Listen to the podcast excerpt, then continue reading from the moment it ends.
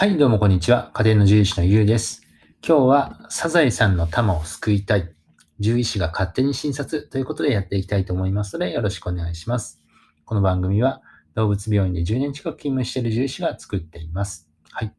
えー今日はですね、えーちょっと趣向を変えてですね、えー勝手に診察してみました。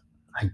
えーそうですね。まあ、日本で最も有名な猫の一人であるですね、一人、うん、あの一匹である、えーサザエさんちの玉ですね。あの、僕もね、小学校から、えー玉を見てるんですけども、あの、まあね、あの、単純計算すると、まあ、現実世界ではもう20歳、えー僕、そうですね、小学校からもう20年以上経ってるので、あの、もう20歳以上でね、あの、何歳なんやっていう話なんですけども、まあ、そこはね、漫画なので、まだまだ、え若いっていうことなんですが、まあ、謎の効果音を持つ猫ちゃんですね。まあ、果物を持って踊れる特殊能力を持っている、まあ、サザエさんちの玉。まあ、そんな愛すべき玉をですね、まあ、現代のま獣医師の視点から見ると、ちょっと心配気になる点がありますと。今回ですね、この愛すべきたまちゃんにですね、長生きしてもらうために、勝手に診察させていただきましたので、内容をわかりやすく解説をしていきます。えっ、と、そうですね。まず、タマのプロフィールをあずざっと解説をして、えーポイントとしてですね、4つありますね。えー昔ながらの飼い方について、え首輪と鈴に注意。え3番目がえ健康診断や予防を。え4番目、ガールフレンドとの関係。え男の子ならではの病気に注意ということでやっていきますね。えっ、と、まず、プロフィールですね。あの、まあ、ご存知の方もいむいるかもしれませんが、まあ、いると思うんですけれども、あの、まあ、名前ですね。まあ、症例は、あの、まあ、獣医ってあの、えー症例検討会とか症例とか言うんですけど、あの、症例は磯の玉ですね。えー、玉という名前は、えー玉のように丸くなるように、えーというふうに名付けられたそうです。はい。まあ、拾った時に痩せていたからだそうなんですね。もともと捨て猫だったみたいです。はい。で、まあ、年齢はまあ3歳から4歳ぐらいと推定されます。えワカメちゃんが拾った状況から推定ですね。まあ、当時、え拾った時にランドセルを背負っていたということなので、で今現在もまだ、えっと小学生ですから、まあ、そんなにあの年数は経ってない。えーそうですね。まだ若い年齢ということですね。で性別はオスとなっていますというか、はい。あですね。まあ、ガールフレンドがいるので、まあ、おそらくオスだろうということですね。で、品種ですね。まあ、あの、捨て猫っていうこともありますので、まあ、おそらくミックスの、えーまあ、雑種ですね。えの白猫ちゃんということですね。で、まあ、犬とも仲良し。イースササカーさんちの、えーハチちゃんですね。ハチちゃんって何犬、何犬なんですかねあれ。なんか、いまいちわかんないですよね。雑種かな。はい。で、まあ、突起事項としては、まあ、去り際の謎の効果音ですね。あと、まあ、あの、なぜか踊れる猫、果物を持てる、えー腕力もお持ちです。えっと、持ってますということですね。はい。えっ、と、で、ポイント1個目ですね。昔ながらの飼い方についてですね。まあ、要は、まあ、外出が自由な飼い方ですね。まあ、実はというか、まあ、危険がいっぱいですよね。まあ、ご存知の方も多いと思うんですけれども、えーまあ、事故に遭うリスク、病気をもらうリスクがありますと。えーまあ、事故っていうのは、まあ、交通事故ですよね。あの、これめちゃくちゃ多くってですね、あの、分かってるだけで年間、年間ですよ。年間5万頭以上です。これでもう多いんですよね。ただですね、この分かっているのは、あの、え自治体がま数を把握している、あの、数を把握している自治体だけなんですね。で、その人口に対してあの比率を計算するとですね、他の自治体もありますので、えー実は30万頭以上というふうにも言われます。はい。なので、えー非常に、えーまあ、多くのね、あの、猫ちゃんがですね、まあ、交通事故で亡くなってるということなんですね。はい。なので、あの、そうですね。できればこれから飼う場合にはですね、お家の中で飼ってあげたいというところですね。はい。あとは、えーまあ、事故というか、まあ、心ない人に捕まるリスクも実はあります。まあ、猫はですね、まあ、極度に嫌いな人だったりとか、あの、まあね、一部その変な人がいますので、そういった人に捕まると非常に、あの、辛いですね。はい。えあとは病気をもらうリスクですね。あの猫エイズ、猫白血病ウイルスなんていうのが、え非常に有名で、猫同士の喧嘩とか、えーまあ、濃厚接触で感染することが多いです。え FIV、猫エイズに関しては日本では、えー あの日本の猫ちゃんの10%から30%ぐらい、えー持っているというふうに言われますね。